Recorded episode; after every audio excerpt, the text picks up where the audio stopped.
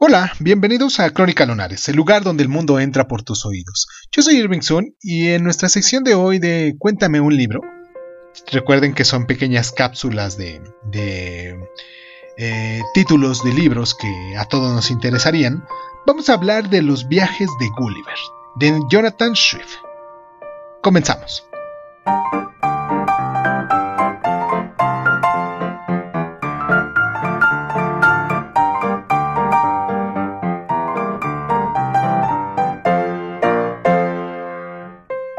Poco todo el mundo conoce los viajes de Gulliver, leído y reescrito sucesivamente como un cuento infantil, una sátira política, un libro de viajes, una película de animación o incluso una serie en la BBC de Londres. Este clásico perenne de Schiff ha sido expurgado, ampliado, discutido y también adaptado, pero sigue manteniendo su puesto en cualquier canon respetable de la literatura inglesa. La narración nos describe las aventuras del joven e ingenuo Lemur Gulliver, que le conducirán primero a través de los espejos deformantes de Lilliput y Brobdingnag, y más tarde hacia las islas aún más enigmáticas de Laputa,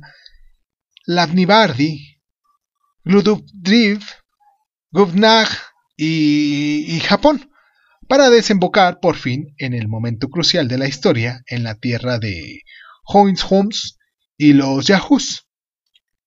Schiff sitúa con maestría tales países en los espacios vacíos de los mapas del siglo XIX, incluido de hecho en la primera edición,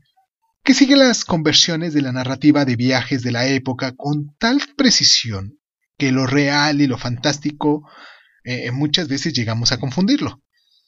Nuestro único guía es Gulliver, cuya inquebrantable confianza en la superioridad de un inglés y de la cultura inglesa será refutada lenta e inevitablemente por un abanico de personajes que encuentra en sus viajes, algunos diminutos, inmersos, ignorantes o salvajes, pero otros guiados exclusivamente por la razón,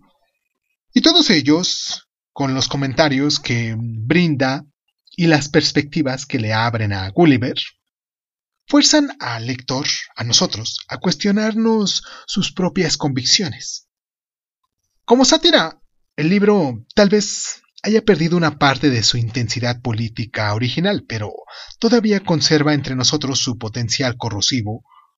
un potencial aún más efectivo en la medida en que Schiff sitúa el clímax de los relatos en el interior de la nación inglesa. La vehemencia con la que Gulliver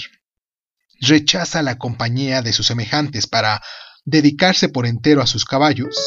es una imagen que permanecerá siempre en la imaginación de sus lectores, de todos nosotros. Pues es entonces cuando queda claro que no es él el objeto de la sátira, que lo somos nosotros.